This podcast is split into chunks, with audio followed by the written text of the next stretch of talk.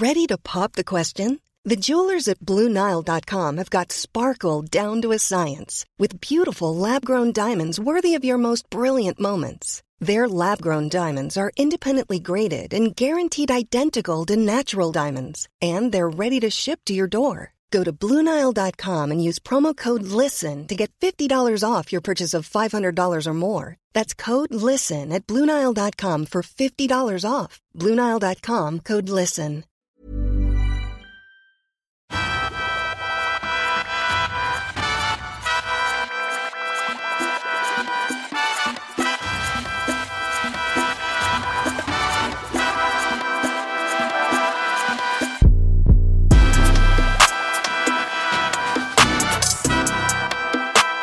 Jo, Jerry, was geht? Jo, Leon, nichts bei dir? Bei mir ist auch alles gut. Wir äh, sind hier bei Wetten das? mein Name ist Thomas Gottschalk und wir sind hier bei Wetten das mit Jeremy. Nein, wir sind bei äh, Geld schießt keine Tore. Ähm, welchen Tag haben wir heute? Heute ist Montag. Also guck mal, wir haben Montag 18.46 Uhr und wir haben nur über fast 20 Stunden Verspätung zur Aufnahme. Das ist korrekt. Gestern Hammer. hat mein Laptop leider nicht funktioniert. Aber trotzdem schaffen wir es noch pünktlich genug, um unsere normale Folge rauszubringen. So sieht's aus. Wie war die letzte Woche für dich? Nicht so schön. Ja, ich hörte davon. Ja. Also, ich glaube, es war ein gutes Beispiel für, wie kann man in einer Woche seine ganze Saison verkacken. Und das haben wir relativ gut hinbekommen. Ähm, wir haben ja schon nach dem Wiesbaden-Spiel geredet. Und da habe ich gesagt, dass die Mannschaft vielleicht schon im Kopf hatte für das Pokalspiel. Ich glaube, am Mittwoch hat man dann gesehen, dass es, glaube ich, nicht so war. Ähm, wenn man da direkt hart ins Gericht reingehen will. Aber ja, war keine gute Woche. Und für dich? Urlauber? Ich, Urlauber, ich war drei, zwei, zwei Tage im Urlaub in der Woche und zwei Tage am Wochenende. ähm, ich war aber beim Spiel gegen Kaiserslautern und habe den Live-Ticker mitverfolgt beim HSV. Beziehungsweise habe mir danach nochmal die Highlights angeschaut vom HSV-Spiel und wir, lass uns mal anfangen mit dem, mit dem, mit dem Kaiserslautern-Spiel, weil das war ist ein bisschen weiter weg. Ja. Und dann ist ja, glaube ich, auch mal eine besondere Situation, wenn man gegen den Ex-Verein spielt. Ich meine, du hast lange beim HSV gespielt. Mhm, ganze zwei Jahre. Bitte? Ganze zwei Jahre. Zwei Jahre hast du nur. Ich hätte gedacht, es wäre länger, aber es war wahrscheinlich einfach, weil du so lange in Hamburg warst. Genau. Vier Jahre vorher noch bei Braun-Weiß. Stimmt. Da hat ja alles angefangen mit der Profikarriere sozusagen. Also mit der nach Dortmund-Karriere, Profikarriere, so mhm. auf den. Genau. Ähm, okay. Kaiserslautern, letzte Woche Mittwoch, glaube ich, war es. Ja. Ich muss zu meiner Schande gestehen, ja, stimmt gar nicht, Schande ist auch wieder fies zu sagen. Ich war am Dienstag bei Kaiserslautern im Mannschaftshotel bei einem Kumpel von mir, der bei Kaiserslautern spielt. Mhm. Äh, viele Grüße gehen raus an Kenny. Ähm, hab dem eigentlich er- erklärt, so dass Hertha gewinnen muss. Mhm. Und der hat gesagt, nee, sieht da ein bisschen anders, aber das war auf jeden Fall das Gespräch. Ähm, für mich als Außenstehender, der wie gesagt immer gar nicht so viel Ahnung von Fußball hat und gar nicht so tief drin ist, Mhm. war es krass zu sehen, was für leichte Fehler in Anführungsstrichen gemacht wurden. Und die Fehler waren so ein bisschen, ja, bisschen lethargisch, keine Ahnung. So, du hast das 1-0 war Pech, Freistoß, rausgeschossen, in die Mitte wieder gespielt und da war der Spieler von, von Hertha, der einfach ja schon relativ alleine stand. Gut, Ordnung, fünf Minuten äh, gespielt, volles Stadion, Nervosität, so, das ist, das ist einfach, glaube ich, teilweise so. Ja. Das 2-0 war für mich hinterfragend. Also, ich meine, wie kann er da so alleine stehen? Mhm. Da war die komplette Abwehr irgendwie nicht da. Mhm. Und ich weiß nicht, ob das 3-0 oder 3-1 war. Das war einfach ein individueller Fehler, der einfach, keine Ahnung, teilweise passieren kann, teilweise nicht passieren darf, aber da kann man, glaube ich, als, als ähm, Außenstehender immer nur sagen, ja, darf nicht passieren, aber wenn man auf dem Platz steht, ist das nochmal ein anderes Gefühl. Ja, definitiv, aber selbst wenn du auf dem Platz stehst, darf dir das nicht passieren in so einer Situation. Ähm, Ja, wie du schon gesagt hast, sind halt individuelle Fehler, die uns halt immer schwächen und ähm, uns rausbringen. Ich glaube, Paul hat es ja auch ganz gut gesagt, dass das so 15, 20 Prozent vom Kopf her sind, die dann einfach auch fehlen. Weil der Gegner macht die Fehler ja nicht. Also irgendwo muss das ja dann im Kopf herkommen. Und ob das jetzt daran geschuldet ist, dass die Jungs nervös waren oder auch nicht. Aber wir haben eigentlich eine relativ erfahrene Mannschaft auch. Und da kennt man das ja schon. Du meinst die Situ also diese Stimmung und alles. Genau, die Stimmung drumherum, mit wichtigen Spielen, wie man sich auf wichtige Spiele vorbereitet, wie man im Spiel sich zu verhalten hat und dass man, ich meine, klar, man will immer Fußball spielen, aber wenn es die Situation und der Spieltag einfach nicht hergeben, dass man vielleicht nicht auf der Höhe ist, um richtig guten Fußball zu spielen, dann sollte man es lieber sein lassen und lange, lange Bälle spielen, wenn man nicht darauf vorbereitet ist. Ja, das ist teilweise einfach schwierig und teilweise auch krass ärgerlich, oder? Ja. Ähm, ja, aber gut. Haben wir, haben wir, haben wir sozusagen, haben wir sozusagen leider, leider äh, hautnah live mitbekommen. Wie war, wie war für Mhm. dich die Stimmung? Wie war das? Boah, die Stimmung war überragend. Überleg mal, letztes ausverkauftes Spiel in bei Hertha war gegen Dortmund 2016, Mhm. auch im Pokal meine ich. Halbfinale? Irgendwie Halbfinale, das kann gut sein. Ja. Und dann hast du da irgendwie 74.000 und das Krasse war, du hast von, von, von, von der Tribüne ja gesehen, diese blaue Wand, diese blau-weiße Wand, die war nicht irgendwie nur die Ostkurve, das war gefühlt das ganze, also gefühlt das ganze Stadion. Ja. Kaiserslautern hat auch krass viele Fans mitgebracht. Das war Mhm. wirklich, also ziemlich, ziemlich krasse Stimmung. Ja. Deswegen war das für mich ähm, als Außenstehender und nur härter Sympathisant sozusagen schon Gänsehautmoment. Ja, definitiv. Für, ich glaube, für jeden einzelnen Spieler und für mich persönlich auch. Auch wenn ich da noch auf der Tribüne saß, war das trotzdem ein krasser Anblick. Also wirklich auch die Choreo und alles. Ich meine, wie du schon gesagt hast, normalerweise ist das ja das in der Ostkurve so, weiß ich nicht, 300 Menschen da richtig Stimmung machen. Vielleicht ein bisschen mehr. Mehr? Ich würde sagen so 2.000, 3.000. Ja? Boah, ich kann das gar nicht einschätzen, Alter. Ich kann das gar Mal nicht, dich. ehrlich, bitte. Ich kann das gar nicht 200, 300. Hoffentlich hören die das nicht. Cut. ah, geil. nee, aber ich kann das wirklich nicht einschätzen, wie viele Menschen da wirklich stehen. Alter, ich Das ist ja auch so, wenn du mal drüber nachdenkst, ist ja auch so surreal, Alter. Da stehen einfach, wie du sagst, 74.000 Menschen, die dir einfach beim Fußballspielen zugucken. Weißt du, was ich immer so krass finde, als ich, als ich da im Stadion war? Hm. Lach mich jetzt bitte nicht aus, ne, aber es gibt doch von Harry Potter diese eine Folge, wo die so Quidditch-Weltmeisterschaften haben. Mhm. Und dann gibt's so hohe Tribünen. So habe ich mich so ein ja. bisschen gefühlt. Boah, ich schwör's dir. So ist Aber- das auch. Ich glaube, das spielt ja auch immer noch in, mit rein Abendspiel. Auch Mhm. immer, finde ich, nochmal ein bisschen besonderer. Mhm. Und ähm, ja, trotzdem war, also ich fand auch die Stimmung war eigentlich die ganze Zeit sehr, sehr gut bis zum Ende eigentlich. Ja. Fabi Rehse war wieder dabei, No, der hat ein Tor geschossen. no. Ähm, für mich ist immer wieder da bezeichnend, wie der auf jeden Fall irgendwie nochmal wieder einen Zug zum Tor hat und wie auch die Mannschaft sich nochmal so ein bisschen ändert vom, vom Charakter her. Ja, vom ganzen Auftreten her. Mhm. Also jedes Mal, wenn Fabi den Platz betritt, ist das ja so Brust raus und los Aber warum geht's. ist das, warum, warum, warum ist, du hast ja schon mal gestern, als wir angefangen haben, die Aufnahme zu machen Ja. äh, und dann abbrechen mussten, hast du gesagt, es ist eine Siegermentalität. genau.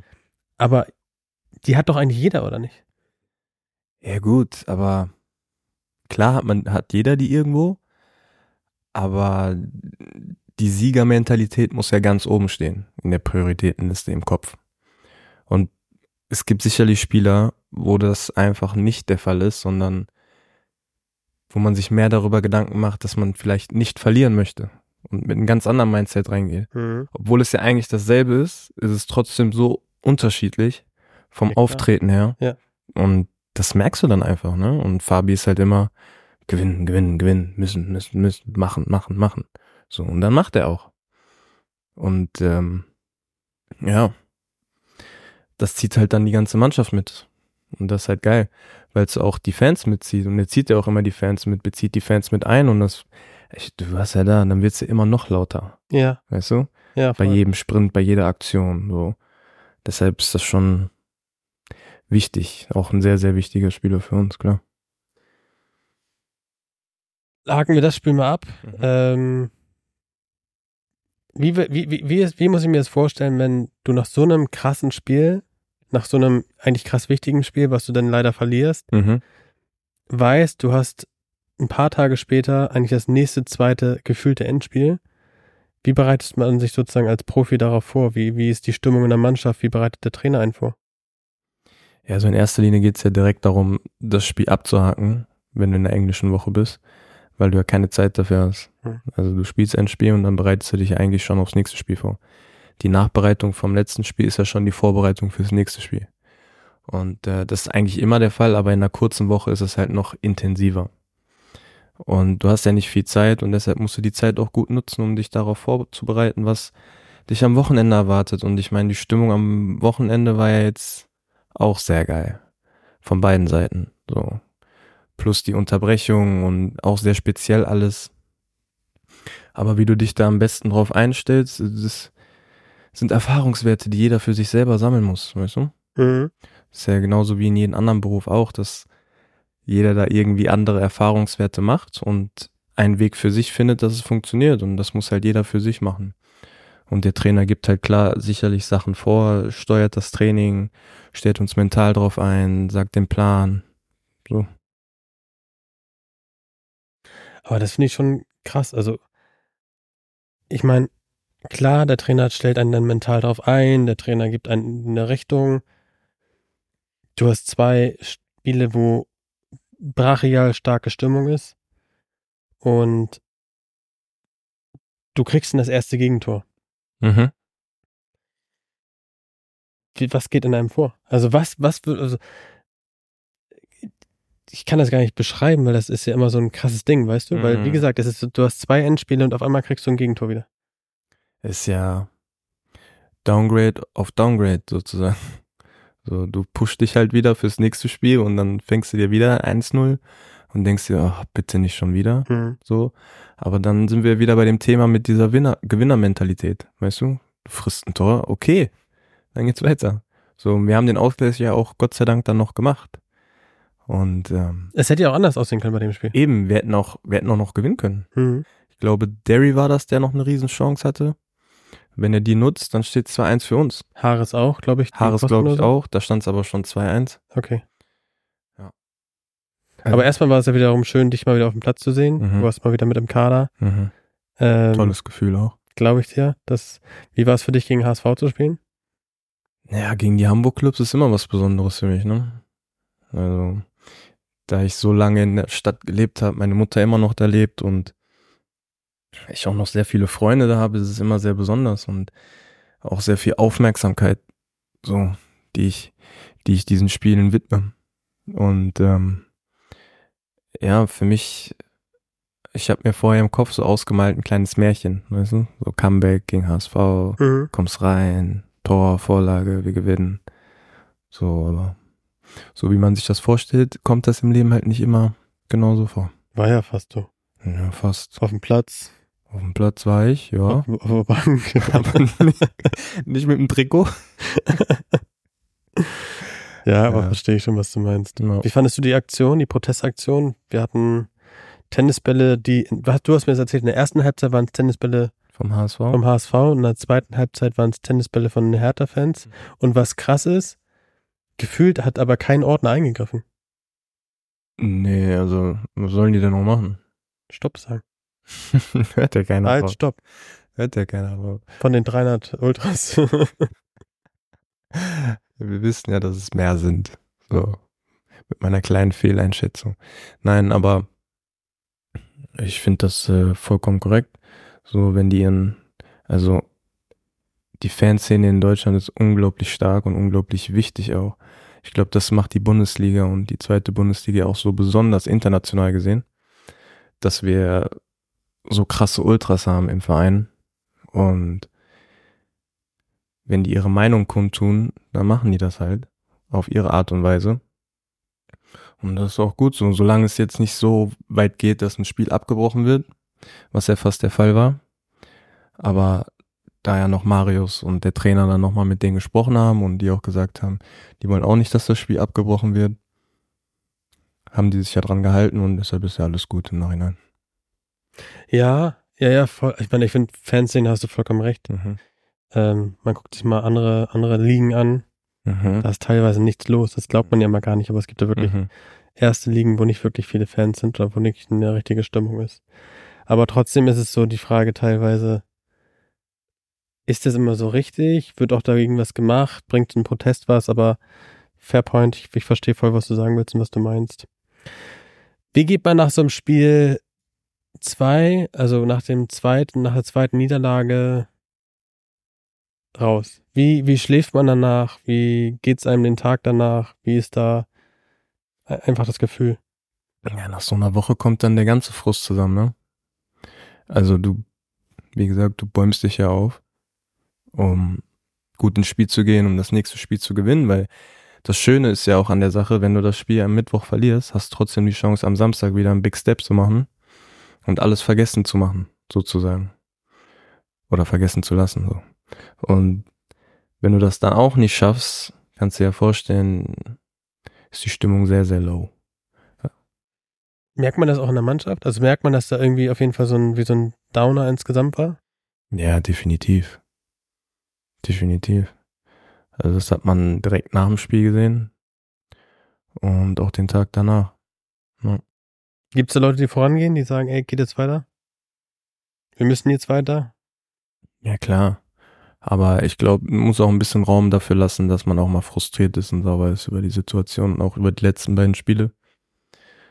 Weil, wie gesagt, es waren geile Spiele, zwei Heimspiele, zwei wichtige Spiele. Und da sollte jetzt auch erstmal der Frust wirklich rausgelassen werden, damit man sich dann wieder neu sammeln kann und auf das nächste Spiel, auf die, auf die, auf die komplette Rückrunde auch konzentrieren kann und den Fokus darauf legen kann.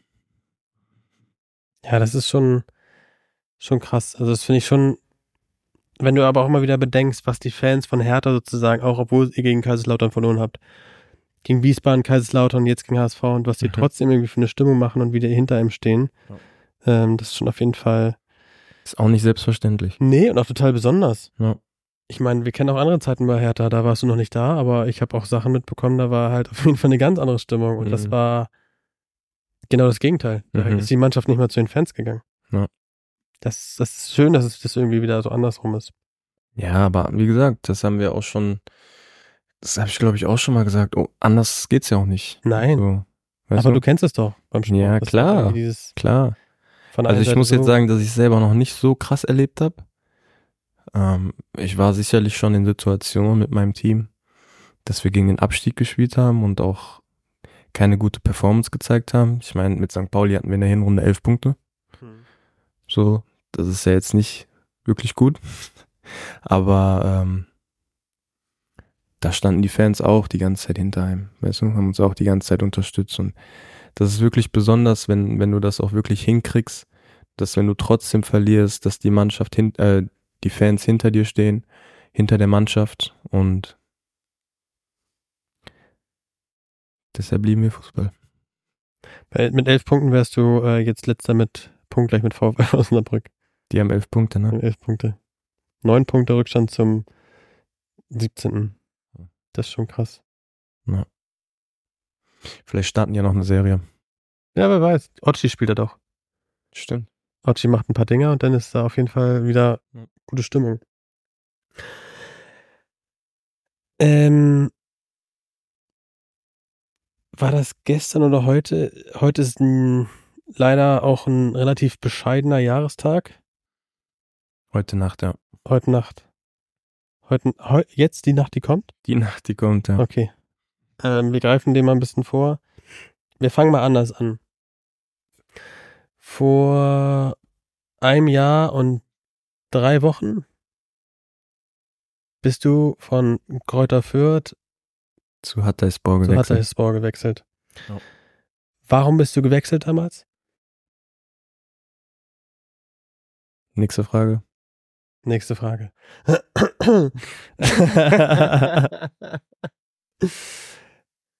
nee, also ich, also wir sind ja abgestiegen ähm, von der ersten Liga in die zweite. Und mir wurde eigentlich relativ früh gesagt, dass oder gezeigt eher, dass ich äh, nicht spielen werde. Und ich wollte natürlich dann wechseln, weil ich will spielen, ich will immer spielen. Zwar, also sozusagen, als ihr abgestiegen seid. Mhm. Und ähm, ja, wie gesagt, ich wollte spielen. Und dann gab es halt mehrere Angebote im Sommer schon, die ich dann aber nicht machen sollte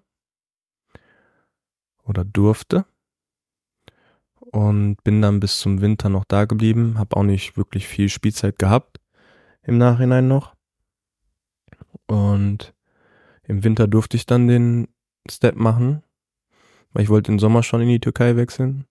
Wie du weißt, ist ja meine Verlobte auch Türkin und Mashallah. Mashallah. Und äh, ist auch gerade in Istanbul. Das weiß ich. Ja. Deswegen bin ich auch bei dir heute. ja, und ähm, ja, im Großen und Ganzen war das ein schöner Step, ein guter Step. Es wäre auch ein sehr toller Step gewesen, weil der Trainer einfach super ist, mit dem ich mich auch menschlich sehr gut verstanden habe und auch immer noch verstehe. Und der hat mich wirklich von dem Projekt da überzeugt. Und ich hatte einfach Bock drauf. Und ja, deshalb bin ich dann dahin gewechselt. Wie war das damals? Du hast äh, ein Angebot bekommen von Hatayspor. Hast du, bist du einmal vor Ort gewesen, bevor du hingewechselt bist? Oder gab es sozusagen nur Telefoncalls und, und äh, keine Ahnung, ob man da FaceTimed oder wie muss ich mir das vorstellen? Ja, wir haben gefacetimed. Mehrmals mit dem Trainer. Du und dein Berater? Mhm. Grüße gehen raus an Boogie. Und ähm, Das war gegen Kaiserslautern da, oder? mhm. Grüße gehen raus an Boogie. Und ähm, ja, das erste Mal war ich da, als ich den Vertrag unterschrieben habe. Also vorher war ich nicht da. Ist ja auch ein gutes Stück weg. Ja, klar. So, ist ja. Du fliegst, glaube ich, nach Istanbul und von Istanbul nochmal weiter. richtig? Genau. Das ist ja an der syrischen Grenze. Mhm. Und das ist ja schon, weiß ich nicht, von Berlin fliegt man, glaube ich, insgesamt fünf, sechs Stunden Flugzeit. Also zwei, drei, zweieinhalb, drei Stunden nach Istanbul. Ja. Und dann nochmal zweieinhalb Stunden. Okay. Für mich zum Verständnis, du wolltest, na, du wolltest auch vorher in die Türkei wechseln, auch zu Hatayspor oder woanders hin? Woanders hin. Okay. Und das hat sich dann damals zerschlagen, okay. Mhm. Und dann kam von Hatayspor das Angebot und du hast gesagt, hey, das ist auf jeden Fall das, was du dir vorstellen kannst. Du hast einen guten Trainer dort, du hast irgendwie auf jeden Fall Perspektive und, äh, und, und insgesamt eine gute, ja, eine gute Perspektive im Allgemeinen. Ja, es ist erste Liga, türkische erste Liga. Du spielst gegen Top-Clubs, gegen Top-Vereine, gegen gute Gegner. Ähm, ich fand das eine gute, gute Möglichkeit, Fuß zu fassen in der Türkei. Und ja, es wäre halt eine sehr, sehr schöne Möglichkeit und eine sehr, sehr, sehr große, wie sagt man, ähm, Chance. Chance gewesen für mich. Weißt du, was krass ist? Ähm, ich habe ja mit dem einen oder anderen Fußballer Kontakt und ich Mhm. habe ja mit dem einen oder anderen, der auch schon mal in der Türkei gespielt hat, äh, mich unterhalten. Eine Sache hört man immer wieder davon, dass in der Türkei, deswegen frage ich, also deswegen frage ich auch so dumm, aber in der Türkei gibt es Zeiten, da werden deine Gehälter einfach nicht bezahlt. Mhm. War das, war das dir vorher bewusst? War es dem Risiko bewusst? War das irgendwie, oder war das nie irgendwie ein Thema? Oder wie muss ich mir das vorstellen? Also ein Thema zu dem Zeitpunkt war das für mich gar nicht. Mhm. So, also für mich stand der Fußball im Vordergrund und wie gesagt, die Möglichkeiten, die ich da hatte, durch den Trainer, der mich auch pushen wollte und gepusht hat. Und ähm, klar habe ich das schon gehört. Das war, ist glaube ich fast in jedem Verein so, dass das so ist, dass man vielleicht mal ein, zwei Monate kein Gehalt bekommt Mhm. und dann wieder auf einem Schlag alles. Aber ich meine, wenn man es schon weiß und sich dann trotzdem darauf einlässt, dann kann man sich im Endeffekt auch nicht beschweren, so. Nein, das stimmt Weißt schon, du? aber ist ja trotzdem was. Aber ist halt nicht wie in Deutschland. Mhm. So. Das muss man halt wissen, wenn man den Step geht. Na ja, klar. Aber dessen war ich mir ja bewusst. Kanntest du den Trainer vorher? Nee. Okay, das ist ein Türke, oder? Also klar kannte ich ihn, vom, weil er selber Spieler war, auch ein sehr bekannter Spieler in der Türkei. Ähm, aber persönlich nicht. Wie hieß der? Volkan Demirel. Boykan oder Volkan? Volkan mit V. Vogel V. Okay, und ihr habt sozusagen telefoniert, ihr habt dann, Mhm. er hat, wie, wie, wie war das erste Gespräch? Ja, es ging halt um die Perspektive, die er mir aufgeweist hat, die ich haben kann oder habe und die Möglichkeiten, die ich haben kann und die Chance, die ich kriegen werde. Und all das zusammen war halt ein gutes Paket für mich. Was war deren Ambition damals? Wohin wollten die? Also im ersten Jahr, also in dem halben Jahr, ging es darum, die Klasse zu halten. Und im nächsten Jahr wollte man halt oben angreifen. Sind die damals aufgestiegen, oder? Nee, die waren schon ein Jahr oder zwei Jahre schon in der. Aber das kannst du mal bei Transfermarkt gucken, ne? Ja, ich gucke mal gerade. Volkan Demire, türkischer Torwart. Das kennt sogar ich. Krass, wusste ich gar nicht. ich glaube, alle kennen den. 390 Spiele in der Super League gemacht. Fenerbahce. 17 CL Quali Spiele und 23 Champions League Spiele. Mhm. Stark. Das ist eine gute Vita. Wirklich gute Vita. Ja. Jetzt aber Hatayspor und wir gucken mal, seit wann Hatayspor in der ersten Liga spielt. Was hast du gesagt? Wann haben die in der ersten Liga gespielt? Ich glaube, zwei Jahre, bevor ich da hingegangen bin. Zweieinhalb. Scheiße, ich krieg das nicht so schnell raus. Das ist schon nicht schlimm. Können wir ja nachtragen. Tragen wir nach. Mhm. Okay, dann hattest du da also vernünftige Gespräche, hast da auf jeden Fall dich dafür entschieden und bist dann, weißt du noch, wann du hingeflogen bist? Ich glaube, also ich bin mir ziemlich sicher, Ende Januar. Mhm. Mitte, Ende Januar. Ähm, ich muss noch mal gucken, wann genau das war. Das muss ja theoretisch Anfang Mitte gewesen sein. Mhm. Du warst zwei Wochen, glaube ich, da. Muss irgendwie Mitte Januar gewesen sein. Und bist dann. Bist du damals zusammen mit, mit deiner Verlobten geflogen? Mhm. Sind direkt zusammengeflogen. Mit Boogie auch. Ah, Boogie war auch mit. mhm. Okay, dann habt ihr euch. 25. Januar. 25. Januar haben wir ein wunderschönes Bild von Boogie. Genau. Ähm, da seid ihr dann hingeflogen, mhm. habt unterschrieben, davon habe ich ein Video gesehen. Mhm. Gibt's im Internet, wie du sozusagen unterschreibst und äh, Handshake machst und kurzes Interview gibst. Genau. Wie war, wie war, wie war die Ankunft? Wie war das ganze Thema dort? Anders als man es kannte. So. Also ich bin in Istanbul gelandet, dann wurde ich da abgeholt am Flughafen. Dann habe ich den Medizincheck auch in Istanbul gemacht. Ah, okay. Machst du immer in Istanbul und dann von da aus sind wir dann abends weitergeflogen. Also wir sind morgens, glaube ich, um 6, 7 Uhr geflogen, kamen dann morgens da an, haben den Medizincheck gemacht, sind was essen gegangen, ähm, sind dann weitergeflogen nach Hatay und haben dann da den Vertrag unterschrieben. Lass uns mal kurz einen Step machen. Wie ist es für einen Spieler, wenn er zum neuen Verein kommt und unterschreibt? Was ist das für ein Gefühl? Ist man da nervös? Ist man da aufgeregt? Was, was, was hat man, wie fühlt man sich da? Nervös nicht, also ich zumindest nicht, aber aufgeregt. So, man weiß ja nicht, was einen erwartet. Hm? Und äh, gerade wenn man in, in ein neues Land geht, wo man vorher noch nicht gespielt hat, ist das halt was Besonderes so. Man macht sich halt viele Gedanken bezüglich der Spieler, bezüglich dem ganzen Umfeld. Aber ich muss sagen, dass seit Tag eins, seitdem ich angekommen bin, war halt alles sehr, sehr einfach für mich. So von den Spielern her war es sehr einfach, Anhang zu finden. Die Leute drumherum waren einfach Weltklasse. Kanntest du jemanden davor? Nee. Mhm. Okay. Also wirklich neuer Wirklich Start. Neustart, ja. Aber war toll. So viele Spielercharaktere kennengelernt, die einfach fußballerisch gesehen sehr, sehr gut waren. Aber auch menschlich vor allem habe ich da Leute kennengelernt. Das ist, also das kannst du dir, das kannst du dir einfach nicht vorstellen. Ich schwör. Das ist Anders. anders, Bruder. Diese Freundlichkeit, diese, diese Liebe geben, ohne was zurückzuverlangen, weißt du? Ja. Pff. Von morgens bis abends immer nur um Liebe geben. Ja, das ist halt super besonders, ne? Ja. Aber es ist auch, glaube ich, tatsächlich so blöd es klingt und das soll auch gar nicht jetzt irgendwie, keine Ahnung, nicht so, dass man das falsch auffasst, aber ich, ich habe ja auch sehr, sehr viele ausländische Freunde Mhm.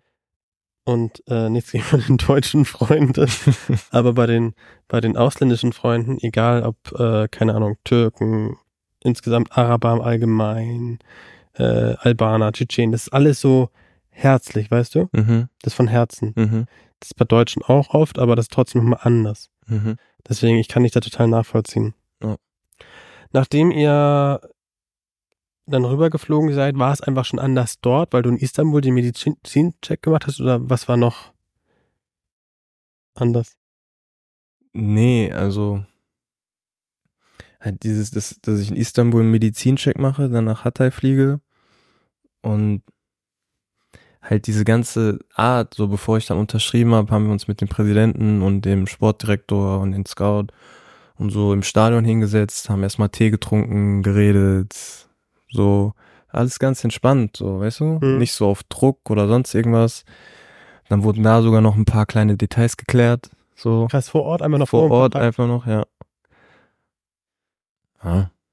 Deshalb, Also man muss sich so vorstellen, normalerweise ist es so, du kommst an, ähm, du machst dann meistens den Medizin, Medizincheck in dem Gebäude, wo der Arzt eigentlich sitzt, weil jeder Mannschaftsarzt hat ja auch noch einen normalen Job, ist ja Mhm. nicht nur Mannschaftsarzt, dann fährst Mhm. du zu dem in die Klinik oder in, in, die, in, die, in die Praxis, Ja. machst da den Medizincheck, fährst dann wieder zum, zur Geschäftsstelle und unterschreibst dann einfach fix, zack, zack, paar Bilder und dann geht's weiter. genau.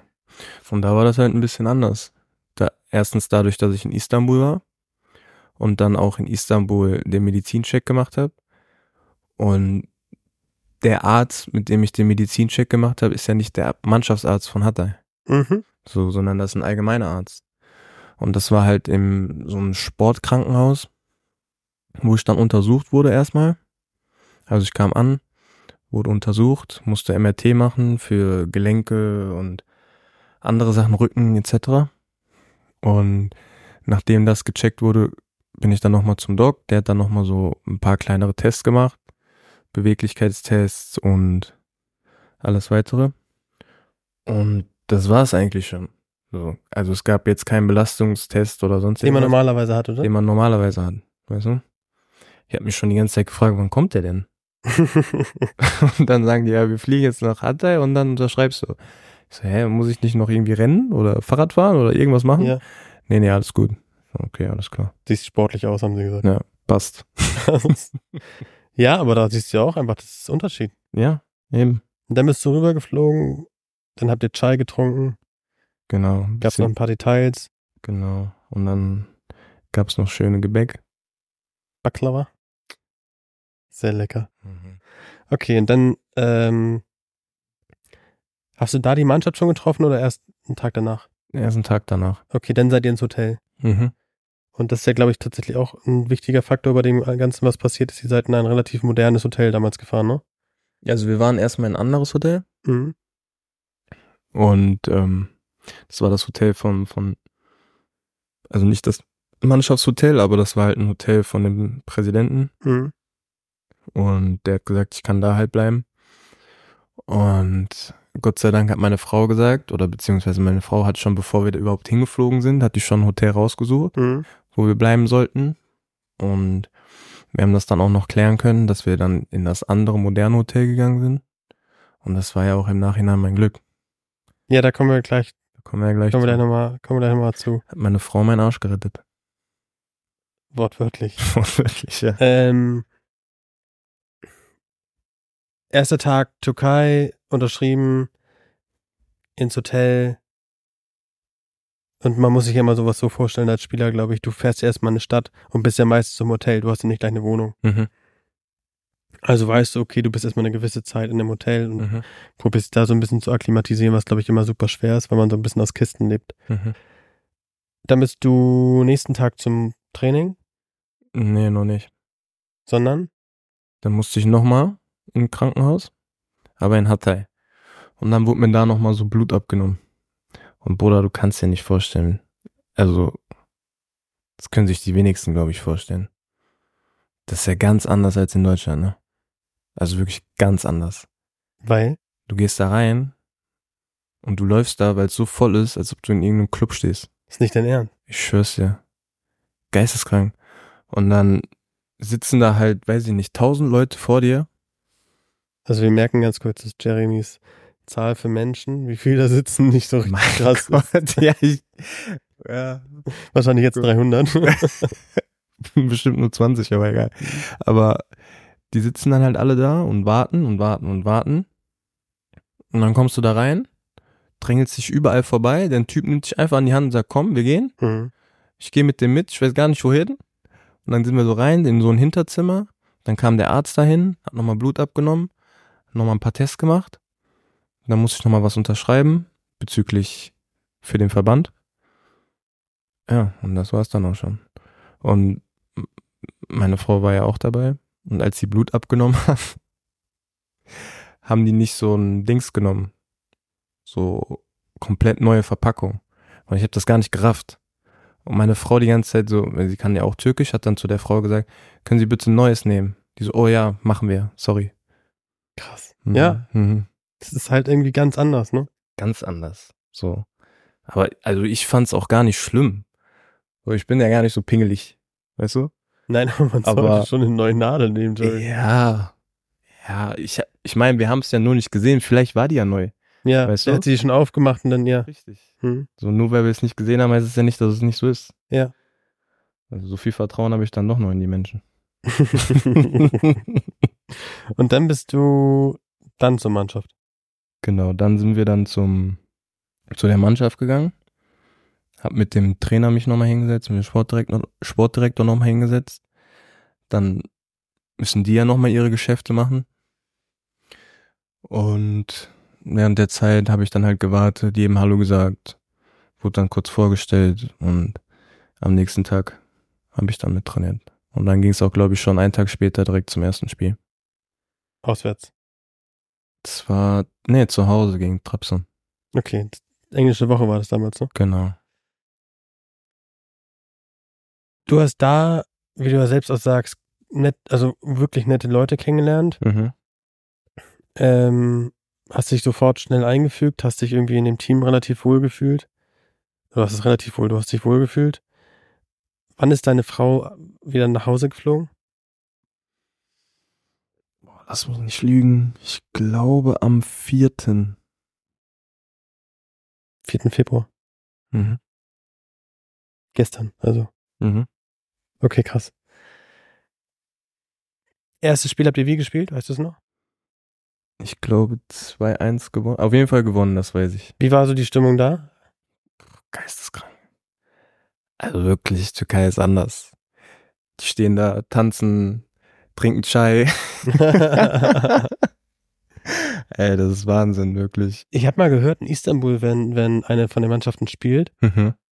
dass das so laut in dem Stadion sein soll, Dass du gar nichts mehr raffst. dass du nichts mehr raffst und dich Mhm. auch nicht mehr auf dem Platz verstehst. Ja, die haben, glaube ich, zwei Wochen vorher oder so gegen Gala gespielt. Und dann meinte ein Mitspieler zu mir, Bruder, als wir da gespielt haben, ich, ich konnte mich gar nicht konzentrieren. Ich habe nur diese laut Bum, Bum, Bum gehört. Ich wusste gar nicht mehr, wo rechts und links ist. Das Krasse ist, ein, ein Stadion, ich weiß nicht, ob es von Gala ist oder von äh, Fener. Und wen gibt's noch in der Türkei? Aus Istanbul? Besiktas? Besiktas. Ich glaube, es ist Besiktas. Die haben am Wasser ein Stadion. Das Besiktas, ja. Okay, perfekt. Und wenn da das Stadion ist, gefühlt kann, schiebt es immer das Meer, weil das so laut ist, gibt's immer so ganz kleine, also keine großen, aber kleine Wellen so. Und Ja. äh, das ist schon krass. Mhm. Erstes Spiel zu Hause, dann ging's weiter auswärts. In Gaziantep. Wo ist das? Das ist eigentlich direkt bei uns. Ich glaube, das war Stunde, anderthalb ähm, Fahrt. Busfahrt. Ja, das geht ja. Ja. Hatte die Mannschaft äh, viele Europäer oder hauptsächlich aus der Türkei Spieler oder? Nee, wir hatten, wir waren sehr, sehr gemixt. Also wirklich sehr gemixt. Hm. Ähm, arabische Spieler, europäische Spieler. Auch Deutsche? Nee. Doch, einen hatten wir da. Der hat auch bei Hertha gespielt. Ein Torwart. Ein junger Torwart. Ja. Ah, okay. Aber ansonsten hatten wir keine Deutschen da. Aber wirklich alles gemixt. Georgien, Ghana, was noch? Kanada, Portugal. Zwei aus Also- Portugal. Ja. Also wirklich Ja. durch die Bank weg. Durch die Bank immer. weg gemixt. Voll cool, aber ist ja auch cool, finde ich immer, wenn man so Multikulti ist. Mhm. Was ich noch sagen muss, Bruder, als ich das erste Mal da auf Toilette gehen wollte. ich bin ja hier die Standards gewohnt, ne? Mhm. Und da gab es ja keine richtige Toilette. Plumpsklo. Plumpsklo. Im Stadion. Nein, in dem, da wo wir uns, also Trainingsgelände. Im Trainingsgelände auch. Mhm. Ach krass. Mhm. Das war krass. Ey, aber ne? Die ersten Mal ich so, boah. Aber danach habe ich gemerkt, es ist viel besser. ist viel entspannter, oder? ist viel entspannter. Gute Aussage. Probiere ich mal aus. Äh, Ich sag dir, Lifehack, du musst dir so einen Hocker holen. ich kenne die. Musst du dir holen, Bruder. Lifehack. Du Glaub so mir, ich habe das schon ein paar Leuten gesagt, die haben mir die Füße geküsst danach. Ja? Wirklich, mach das. Hast du so einen Hocker? Ja, Wie nennt man den? weiß ich nicht. Wie soll man den nennen? Kackhocker. Ja. ah, ähm, nach dem, weißt du, wann das Auswärtsspiel war? Das war am Mittwoch. Ja, aber keine Ahnung. Okay, am Mittwoch. Und wir haben Mittwochs Samstag gespielt. Sprich, Mhm. am 5. haben wir gespielt. Muss der zweite gewesen sein. Okay. Dann, hattest, dann ist deine Frau am vierten weggeflogen. Mhm. Samstag war ein zweiter. Hm? Samstag war der zweite sozusagen. Nee, Samstag war der fünfte. Und Mittwoch war der zweite. Sorry, Mittwoch war der fünfte. Und dann hättet ihr wahrscheinlich am Sonntag spielen sollen. Nee, nee. Samstag war der fünfte und Mittwoch war der zweite. Ja, ja, verstehe ich. Aber ihr hättet sonntags gespielt oder habt ihr samstags gespielt? Wir haben Samstag gespielt. Zu Hause. Ja. Gegen? Kaschim Pascha. Gewonnen oder verloren? Gewonnen. Okay, In der letzten Sekunde hat noch Atsu Tor gemacht. stark. Dann, wie es immer so ist, wahrscheinlich ähm, zusammen gegessen und dann ist irgendwann wieder, sind alle ihre Wege gefahren. Ja, wir haben noch gefeiert in der Kabine. Das war ja ein direkter Konkurrent Mhm. gegen den Abstieg und ähm, wir haben noch gefeiert zusammen. Fotos, Videos, alles gemacht in der Kabine. Es gibt sogar noch ein Foto, wo alle zusammenstehen, da feiern, so diese Siegerfotos halt. Und danach ist halt jeder so seinen Weg gegangen, ne? Weißt du, wie viel Uhr du nach Hause gefahren bist? Boah. Weiß ich nicht mehr. Okay. dann ist jeder nach Hause gefahren Mhm. und ich glaube, das kannst du besser erklären als ich, als wenn ich dich jetzt frage, was, was ist dann passiert? Ich bin ja dann nach Hause gefahren, beziehungsweise ins Hotel. Und erstmal habe ich mein Handy in der Kabine verloren gehabt. Beziehungsweise einer hat das aus Versehen mitgenommen, Atsu. Und der hat dann in die Gruppe geschrieben, weil ich habe jeden gefragt, habt ihr mein Handy gesehen? Keiner hat mein Handy gesehen. Und dann irgendwann hat er in die Gruppe so mein Handy geschickt und meinte, hier, ich habe das Handy, wem gehört das? Und dann meinte ich mir, habe ich halt über anderen aus der Mannschaft kurz reingeschrieben. Und der hat das Handy dann ins Hotel gebracht. Und ja, und dann bin ich halt zum Hotel, hab mein Handy geholt, bin hochgegangen. Bei Kaschim Pascha hat auch ein Freund von mir gespielt aus Duisburg. Mhm. Und der kam dann noch zu mir auf Zimmer, weil wir im selben Hotel waren. Also ich bin in dem Hotel eigentlich, wo immer die ganzen Auswärtsmannschaften waren. Und ähm, der kam dann rüber, haben wir noch ein bisschen gequatscht, geredet. Und dann habe ich mich irgendwann schlafen gelegt. Ja, und dann bin ich äh, aus dem Bett gefallen.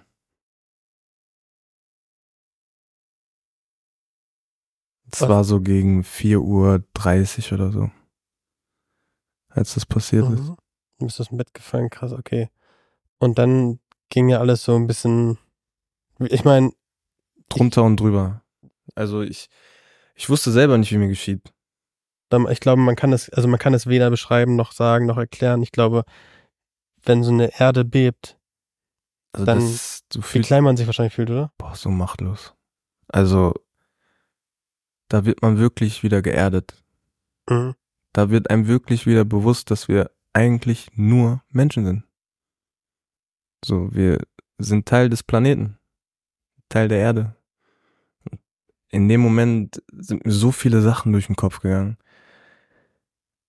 Ich war erstmal überfordert, ich wusste nicht, was ich machen sollte. Ich habe mich auf den Boden gelegt, so, weil stehen ging in dem Moment nicht, Mhm. weil das so unglaublich gewackelt hat, dass, Bruder, das kannst, also, Was war das für eine Lautstärke? das war ein Geräusch. Das hat, das war, das, ich weiß nicht, wo diese ganzen Geräusche herkamen. Also du hast ja gehört, wie Scheiben kaputt gegangen sind, wie draußen Sachen zusammengekrallt sind. So, und das nimmst du irgendwo wahr, aber irgendwo auch nicht. So, weil du so gerade in deiner Überlebenszone bist, dass du das alles gar nicht wirklich realisierst. Mhm. Weißt du, auch die Töne und so, aber das war so ein, ich, weiß gar nicht, wie ich den Ton nachmachen soll oder erklären soll. Das geht gar nicht. Weißt du, das ist, das ist eine Situation, die man hoffentlich nicht zweimal oder einmal erleben muss. Ich habe es jetzt erlebt. Und Wie, wie war, weißt du, wie lange das ging? Bruder, gefühlt eine Stunde. Ja, glaube ich. Aber es hat sich wie eine Stunde angefühlt. Also es hat sich ja wirklich aufgebaut. Es hat erstmal angefangen zu ruckeln. So, und dann habe ich erstmal gelacht. Ich wurde direkt wach und habe erstmal gelacht. So, und auf einmal hat es richtig angefangen zu schütteln. So, dass du dir vorstellst, dass auf einmal, du siehst alles wie so pop, pop, pop, pop, pop, wie dein, oder wie, weiß ich nicht, wenn du so ein so einen Film guckst, Mhm. Weißt du, und du siehst es aus der First View Perspektive, dass auf einmal vor dir alles so papp, papp, papp hin und her wackelt. Original so. Und du versuchst wirklich zu stehen, zu sitzen oder zu liegen, je nachdem. Und du hast einfach keine Kontrolle mehr. Du hast keine Kontrolle über deinen eigenen Körper. Du kannst nichts machen. Nichts. So weder vom Schock her noch von der Situation, dass du wirklich nichts machen kannst Mhm. weil es so hart wackelt, dass du selbst Gleichgewicht, Katastrophe. Keine Chance. Deshalb habe ich mich ja dann auch auf den Boden gelegt, so. Aber dann irgendwann hat es dann auch so nachgelassen, dann hast du gemerkt, es wird langsam weniger. Und dann habe ich erstmal durchgeatmet. Das erste, was ich gemacht habe, ist mein Handy genommen, meiner Frau geschrieben. Hier gab es ein Erdbeben, mir geht's gut, mach dir keine Sorgen. Das war das erste, was ich gemacht habe, als das Beben vorbei war. Ging die Nachricht durch? Die ging noch durch. Und dann zehn Minuten später war ja komplett alles tot. Also Ja. Netz war weg, Strom war weg, Wasser war weg, alles war weg. Und ich bin ja dann erstmal rausgerannt zum Auto und äh, wollte zum Mannschaftskollegen fahren. Und während ich dann losgefahren bin, ist auf einmal Netz weggegangen. Also und da ich ja noch nicht so lange da war, kannte ich mich halt nicht so gut aus. Hm. Deshalb wusste ich nicht, wo ich lang fahren sollte. Und dann bin ich aber schon ein Stück gefahren und bin dann umgedreht und habe mich irgendwie verfahren. Und ich musste ja durch die Stadt und da habe ich erstmal wirklich gesehen, was eigentlich gerade passiert ist. Also bist du rausgelaufen sozusagen zum Auto und hast Mhm. dann auch gar nicht realisiert, was überhaupt passiert ist. Also Ich hab- realisiert schon, aber nicht. Klar, aber Ausmaß nicht gesehen. den Ausmaß. Also ich habe ja mit allem im Leben gerechnet, aber nicht mit sowas, Bruder. Und als ich dann losgefahren bin und mein Netz weg war, dann hatte ich auch, weil vorher war ich so, Blick nach vorne, machen. Als mein Netz weg war, war dann wieder so, was mache ich jetzt? Fuck. Und dann saß ich erstmal, hab überlegt. Und beim Überlegen gucke ich halt immer so ein bisschen rum. Und da habe ich erstmal realisiert, oh mein Gott. Weil alles zusammengebrochen war. Alles zusammen. Und du musst mal überlegen, ich bin einfach Straßen gefahren, wo Häuser auf den Straßen lagen. Und ich habe das nicht realisiert. Hm. Bis zu diesem Moment. Und dann wollte ich halt zurückfahren und habe ich mich, wie gesagt, verfahren und dann bin ich in eine Straße reingefahren. Ging auch nicht, weil die komplette Straße mit Häusern voll war. Musste ich wieder umdrehen, dann war da eine Brücke, ging auch nicht, weil die eingestürzt ist. Das war nachts, oder? Mhm. Das war alles am Brennen, die Leute sind rumgerannt, teilweise ohne Schuhe, teilweise nackt, weil die sind einfach aus dem Bett aus, ne? Hm. Also du hast ja nicht die Zeit, noch alles anzuziehen oder sonst irgendwas, wenn dein Haus über dich einkracht. So und ja, dann habe ich es irgendwie wieder zurückgeschafft und wir durften dann aber nicht mehr hoch ins Zimmer. Und dann waren halt alle Gäste, wurden dann halt äh, in der Lobby versammelt. Und dann haben die halt versucht, noch so Decken zu organisieren aus den Zimmern und Kissen und so, dass man sich da hinlegen kann. Und ich glaube, da war es schon irgendwie halb sechs, sechs. So, also ich war schon seit anderthalb Stunden unterwegs, Hm. Wo es sich angefühlt hat wie fünf Minuten. Und dann irgendwann bin ich dann so, ich war die ganze Zeit dann so im Halbschlaf für 20 Minuten. Und dann habe ich irgendwie meine Stimme, ge äh, mein, meinen Namen gehört. Und ich so, hä? Und dann ist jemand gekommen, der Scout, der Deutsch war, Hm. Tolga, und ähm, hat mich halt abgeholt. So, weil ich hätte da, glaube ich, noch bis abends gelegen und hätte nicht gewusst, was ich machen sollte in dem Moment. Ja.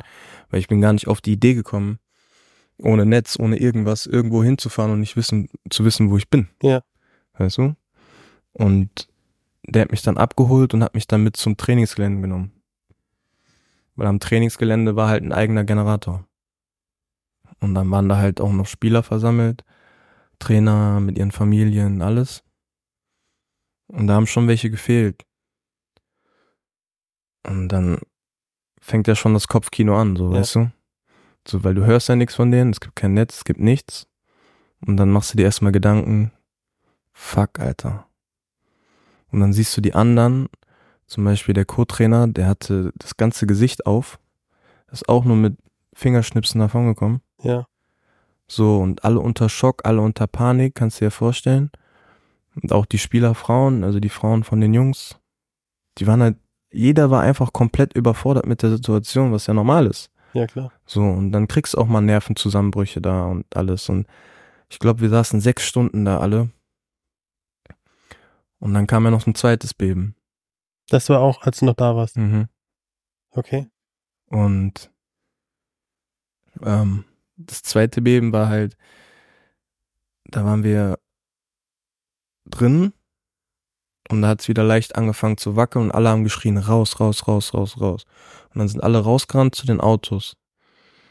Und das war Gott sei Dank nicht so schlimm wie das erste, aber halt trotzdem so krass, einfach.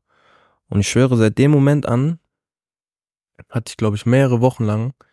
Kennst du das, wenn du einfach so ruhig irgendwo hinguckst und das Gefühl, irgendwas bewegt sich? Mhm. Das hatte ich die ganze Zeit durchgehend. Auch wenn ich in hohen Gebäude und so war, hatte ich immer so dieses es wackelt. So.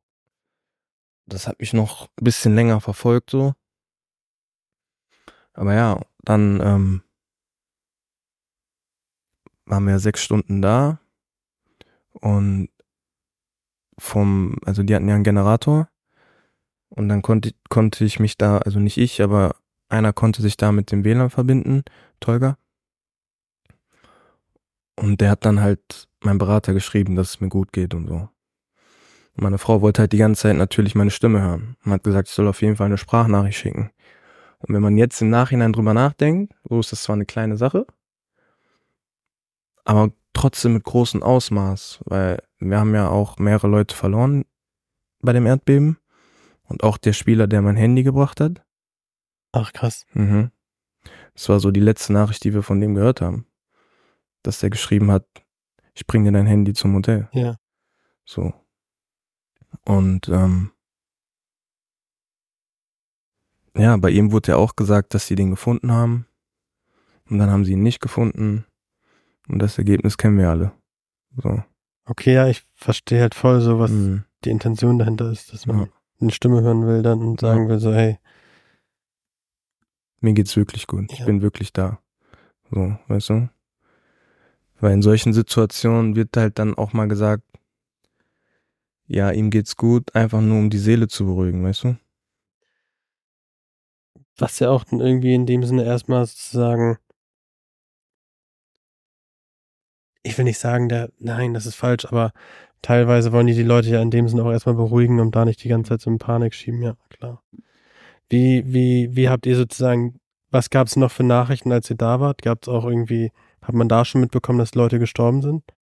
Ja, also ich, klar, ich kann ja noch viel mehr in, in, ins Detail reingehen bezüglich meiner kleinen Reise, die ich da in der Stadt gemacht habe. Mhm.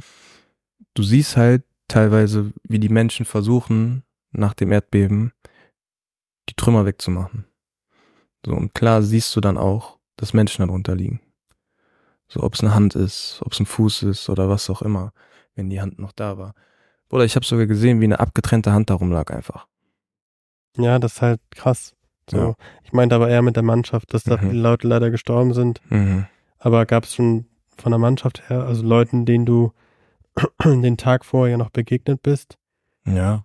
So, so schlimm das auch ist, dass da Menschen gestorben sind, ne? Also Mhm. verstehe mich nicht falsch, aber gab es da schon sozusagen die ersten Todesnachrichten in Anführungsstrichen? Mhm.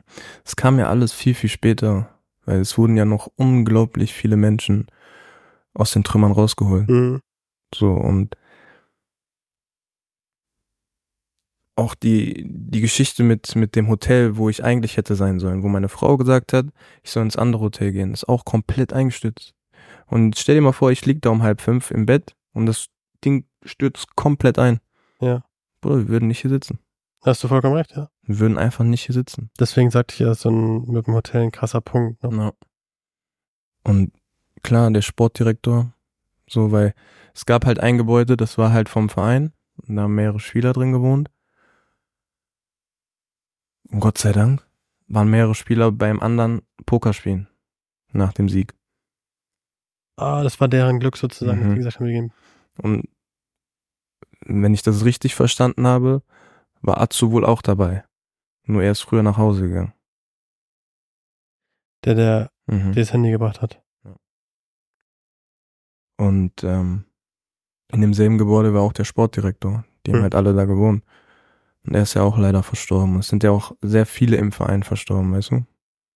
Ja, es macht, glaube ich, eine große Runde insgesamt. Mhm. Also das ging ja auch viel, viel leider an den Medien auch darum, dass die, dass bei der Fußballmannschaft viele gestorben sind. Ja. Wie, wie ging es für dich danach weiter? Wie ging es danach weiter, als du,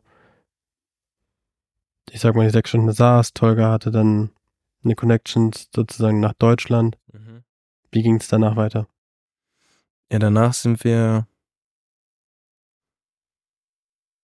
nach Adana gefahren Mhm. mit dem Auto. Und von da aus wollte ich dann halt weiterfliegen nach Istanbul und dann zurück. Ich habe aber keinen Flug mehr bekommen, weil auch viele gestrichen wurden. Ja. Und ich hatte dann das Glück, beziehungsweise wir alle hatten halt das Glück, dass Volkan dann am nächsten Tag, ähm, also ich kam dann, wie gesagt, an, an den Tag des Erdbebens, sind wir direkt dann nachmittags nach Adana gefahren. Waren dann in Adana, war ich dann eine Nacht da. Und dann kam die Meldung, dass ähm, Volkan halt ein Flugzeug organisiert hat für uns, für die Mannschaft, für die, die mitfliegen wollen weil es sind auch welche da geblieben, um zu helfen. Ähm und von da aus bin ich dann nach Istanbul geflogen und dann kam schon äh, Boogie nach Istanbul. Und dann war ich noch eine Nacht in Istanbul und dann sind wir schon wieder. Ah, Boogie ist extra gekommen. Hm. So, ich wollte jetzt nicht, dass meine Frau noch kommt, so, weil ich wusste nicht, was noch passiert. Ja. So, es war klar im Osten, aber, oder du weißt nicht. Mhm. Weißt du? Und dann kam Boogie. Und dann sind wir gemeinsam dann zurückgeflogen nach Deutschland. Und dann, ja, ging es eigentlich erstmal darum, so schnell wie möglich Hilfe zu organisieren, Geld zu organisieren, Sachen zu organisieren. Meine Mutter hat ein großes Ding gebracht, dass sie halt LKW in Hamburg voll gemacht hat und dahin geschickt hat. Mhm. Über Tolga haben wir Geld gesammelt und dahin geschickt. Ja, und dann ging es darum, Arzt zu finden. So, das war dann das, was mich noch die ganze Zeit beschäftigt hat. Es war jetzt nicht so, dass ich jetzt mit dem Traumata irgendwie zurechtkommen musste oder sonst irgendwas. Das Einzige, was ich im Kopf hatte, war mit Atsu. Was mit den anderen? Ja. So, weil selbst als wir geflogen sind von Adana nach Istanbul, haben wir noch gehört, dass Atsu gefunden wurde. Und das war die dritte Meldung, die wir bekommen haben. Obwohl das Erdbeben nicht mal 24 Stunden her ist. Ihr habt dreimal, Dreimal. gehört, dass er. Ja, das wurde ja offiziell ja nicht verkündet, aber wir intern wussten das schon, dass er gefunden wurde. Ja. Zumindest sind wir davon ausgegangen. ja.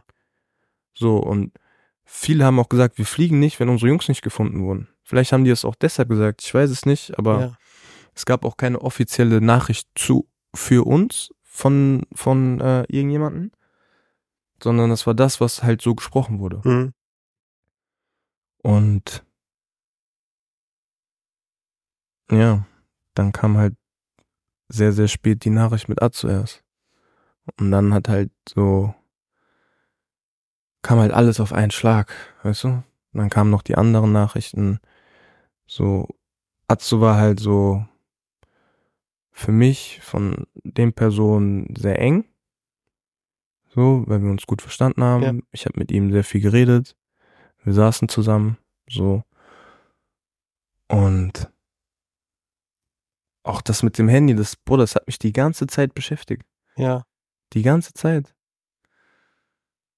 Ja, und dann ging es halt darum, einfach mal irgendwie Kopf frei zu kriegen, mich mit anderen Sachen auseinanderzusetzen nach ein paar Wochen.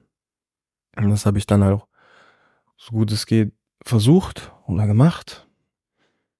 Und ja, also ich habe mir jetzt irgendwie keine Hilfe oder so gesucht, zusätzlich. Weil meine Familie, meine Frau und meine Freunde schon sehr gut für mich da waren. Mhm. Und ja, das, ich bin dann nochmal, weil unsere Sachen waren ja noch alle da. Ja. Und dann bin ich mit dem Vater von meiner Frau drei, vier Monate später oder so. Vorher, weiß ich nicht, ich hatte die ganze Zeit so dieses, boah, das Muffensausen. Gefühl, ja, ja, genau. so. Und dann ähm, habe ich meinen Arsch zusammengerissen und sind wir dann dahin gefahren, beziehungsweise geflogen und dann gefahren. Und obwohl es mehrere Monate her ist, so kommst du da an und bist direkt wieder drin. Weißt du? Die Bilder sind direkt wieder da. Ja, glaube ich. Und auch, wie es vorher da aussah, so schön wie es vorher war, war es ja danach nicht mehr. Mhm. Ich meine, ein Freund von mir, seine Familie wohnt ja da. Und der war vor kurzem da. Ja. Und der hat gesagt, dass es sieht so schlimm aus. Und dann hat sein Vater zu ihm gesagt, ja, aber jetzt sieht's schon gut aus. Ja, weil das davor halt so. Und wir kamen halt an und dann waren da tausend LKWs und alles, die halt den ganzen Schutt immer wieder weggebracht haben, aufgeladen, weggebracht, aufgeladen, weggebracht. So wenn so eine ganze, St- also das ist ja eine ganze Stadt, Ja. die einfach kaputt ist. Weißt du, wie viele Einwohner die hatten? Also ganz Hatay, also die Provinz über eine Million. Aber Antakya weiß ich nicht wie viele. Okay. Aber auch mehrere hunderttausend. Was war mit dem Spieler, den du kanntest von Duisburg? Die sind, ähm, die haben mir sogar geschrieben in der Nacht noch. Mhm. Aber das Netz ist ja, wie gesagt, dann abgebrochen. Und der hat mir geschrieben, Bruder, komm, wir fahren nach Istanbul mit dem Bus. Wir müssen hier so schnell wie möglich weg. Ja. Aber ich konnte nicht einfach abhauen. Ging nicht. Weil? Weil die anderen noch da waren. So war mein Gedanke. Mhm. So, ich kann doch jetzt nicht alle einfach so im Stich lassen. Gehe ich jetzt mit dem mit, lasse ich die einfach hier alleine. Weißt du? Und das konnte ich halt nicht machen, obwohl ich nicht mal wusste, was ich jetzt machen soll. Ja. Aber das war halt mein Gedankengang in dem Moment. Und ähm, die sind Gott sei Dank ähm, heil in Istanbul dann angekommen. Ja, und wie gesagt, als wir dann da ankamen, mm, der Vater von meiner Frau und ich, war halt so diese ganze Landschaft, die da war, voll mit Zelten. Ja. Voll mit Zelten. So, das habe ich in meinem Leben noch nie gesehen. Das habe ich weder in Dokus, in Filmen, in Serien oder sonst irgendwas gesehen. Du hast geguckt und alles, was du gesehen hast, waren Zelte. Ja. Das war alles. So. Du fährst auf einer Straße, neben der Straße sind Zelte. Menschen, die da sitzen, die ihr Essen kochen und machen. Und eine Sache hat mich sehr berührt, nicht nur mich, sondern ihn auch in dem Moment. Da war so ein kleiner Junge, der so ein, der gefegt hat in so einem Spider-Man-Kostüm. Mhm.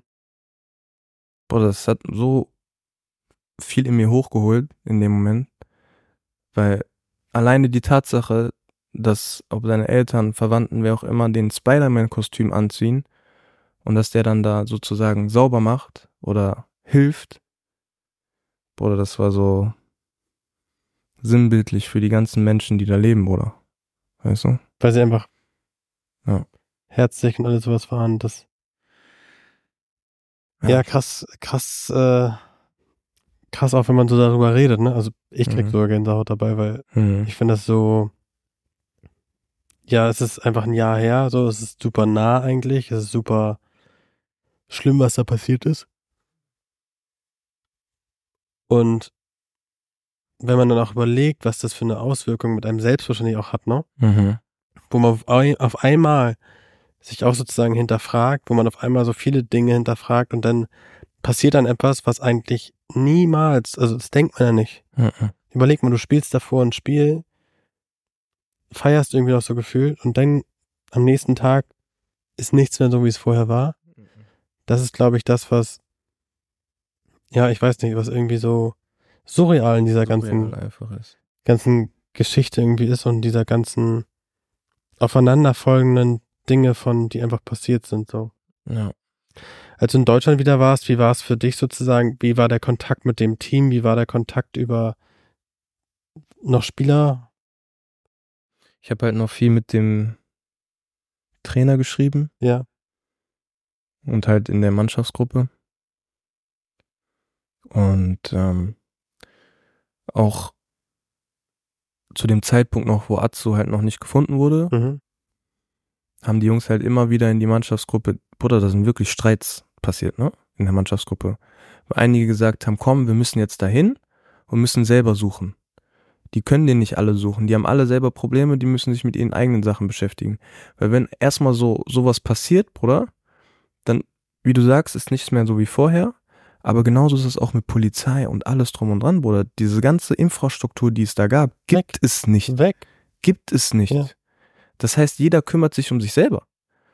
Weißt du, und dann können wir ja nicht erwarten, dass irgendwelche anderen Menschen für uns unseren Mitspieler suchen. Ja. So, und deshalb sind dann halt extrem viele Streits entstanden in, in der Gruppe, weil auch viele gesagt haben, Bruder, ich bin gerade hier, du kannst hier nicht helfen. Du kannst hier gerade nicht helfen. Du, du weißt gar nicht, wo du anfangen müsstest zu suchen. Mhm. Du kannst da nichts machen. Die Steine sind so schwer, was willst du da machen? Du brauchst dafür Geräte.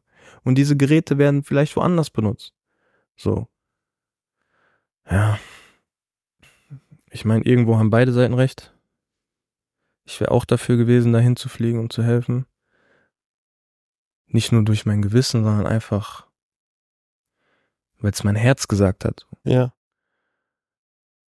Aber dann wieder die Vernunft zu haben und zu sagen, ey, oder die Infrastruktur ist komplett weg. Die Leute wissen nicht, was sie machen sollen. Weder haben die ihre Klamotten, weder haben die Geld, weder haben die sonst irgendwas. Die Banken sind ausgefallen, alles weg. Strom ist weg, Wasser ist weg.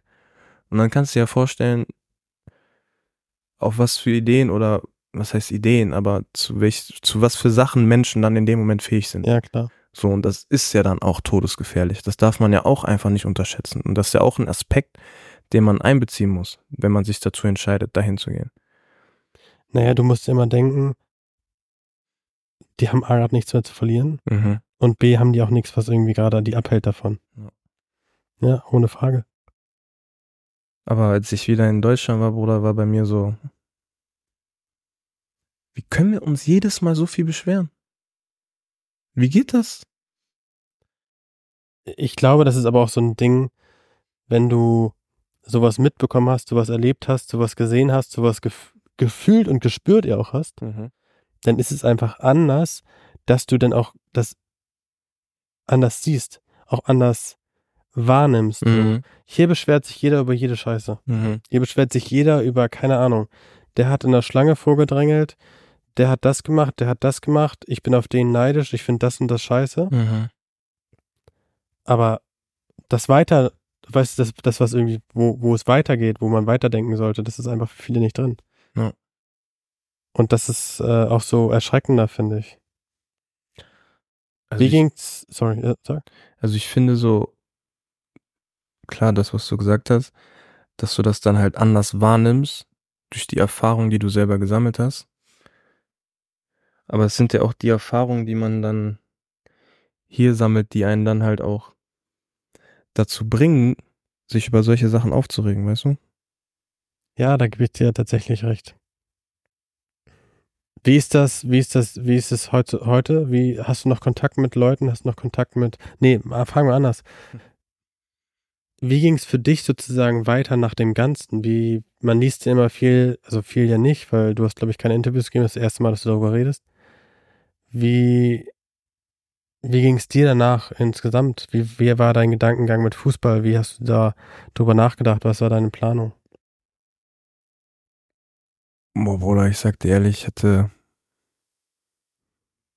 viele Dinge im Kopf, aber nicht in den ersten Wochen und Monaten Fußball zu spielen. So, ich war sehr, sehr dankbar, dass ich mein Leben hatte Mhm. und durch die ganze Trauer, die sich auch gezogen hat und irgendwo will man sich dann auch wieder aufrappeln und weitermachen. Aber zu dem Zeitpunkt gab es das halt bei mir noch nicht so. Und das hat auch ein bisschen länger gedauert bei mir, dass ich mich dann wirklich wieder aufgerappelt habe und Ja. wieder gemacht habe und äh, wieder Gas gegeben habe für mich, für mein Mindset, für meinen Körper. Weil ich das erstmal alles so richtig verarbeiten wollte. Ich wollte halt nicht, dass so gewisse Dinge kleben bleiben. Weißt du? Ja, So. voll.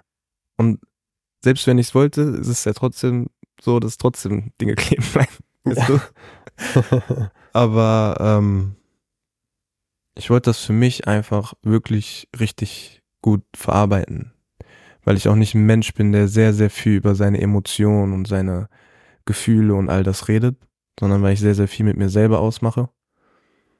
Ähm, war das halt sehr wichtig für mich, das richtig abzuschließen. Aber irgendwann habe ich dann wieder dieses, mein Mindset geswitcht und habe gesagt, dass ich noch die Möglichkeit habe, das zu tun. Ja. Und dass es auch in meinen Augen respektlos ist, den Menschen gegenüber, die ihr Leben da verloren haben, Ja. mich einfach hängen zu lassen und nicht weiterzumachen.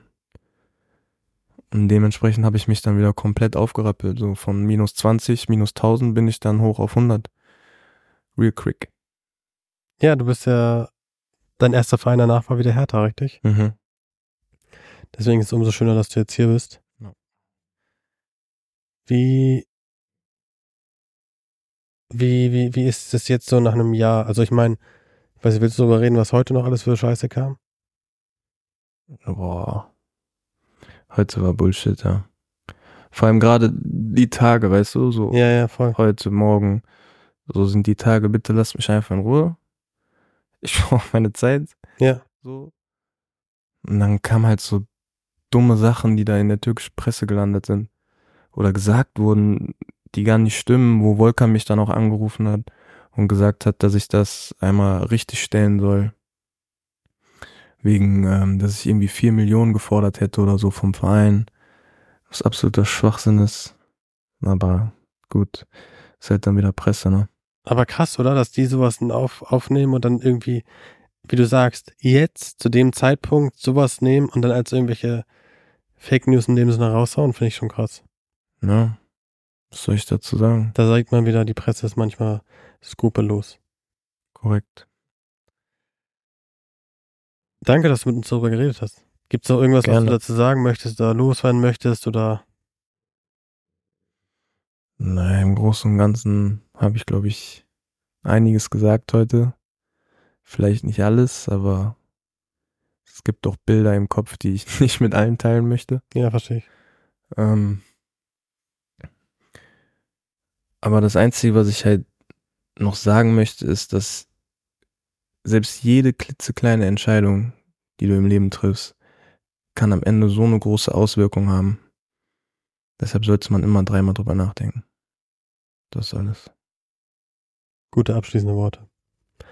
Ja, heute hatten wir einfach nur ein Recap und einmal über deine Erfahrung, über das Ganze, was dort leider passiert ist. Ähm, das ist die zweite recht tiefe, Emotionale. emotionale Folge nach dem Tod von Kai Bernstein. Ähm, eine Zwischenfolge, die hoffentlich ein bisschen lustiger war und jetzt wieder sowas. Dann ist in der Folge die nächste wieder lustig. Mhm. Ähm, ja, vielen, vielen Dank für deine offenen Worte. Vielen Dank fürs offene Teilen deiner, deiner Emotionen, deiner, was da insgesamt alles passiert ist und Danke fürs Zuhören. klar. Und ich ähm, freue mich auf die nächste Folge dann wieder mit dir. Dito. Hab einen schönen Abend. Danke, du auch. Ciao, ciao. Geld schießt keine Tore ist eine Behind the Tree Produktion. Redaktion und Produktion Behind the Tree und Alexander Goldhammer. Für Fragen schreibt uns eine Mail an gskt at.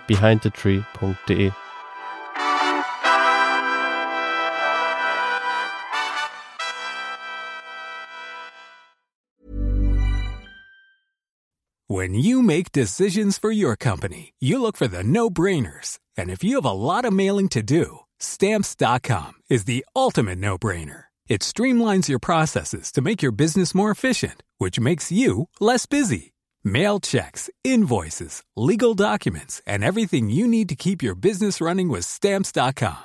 Seamlessly connect with every major marketplace and shopping cart. Schedule package pickups and see your cheapest and fastest shipping options from different carriers with rates up to 89% off USPS and UPS rates. And with the stamps.com mobile app, you can take care of mailing and shipping wherever you are. Make the same no-brainer decision as over 1 million other businesses with stamps.com. Sign up with code program for a 4-week trial plus free postage and a free digital scale. No long-term commitments or contracts.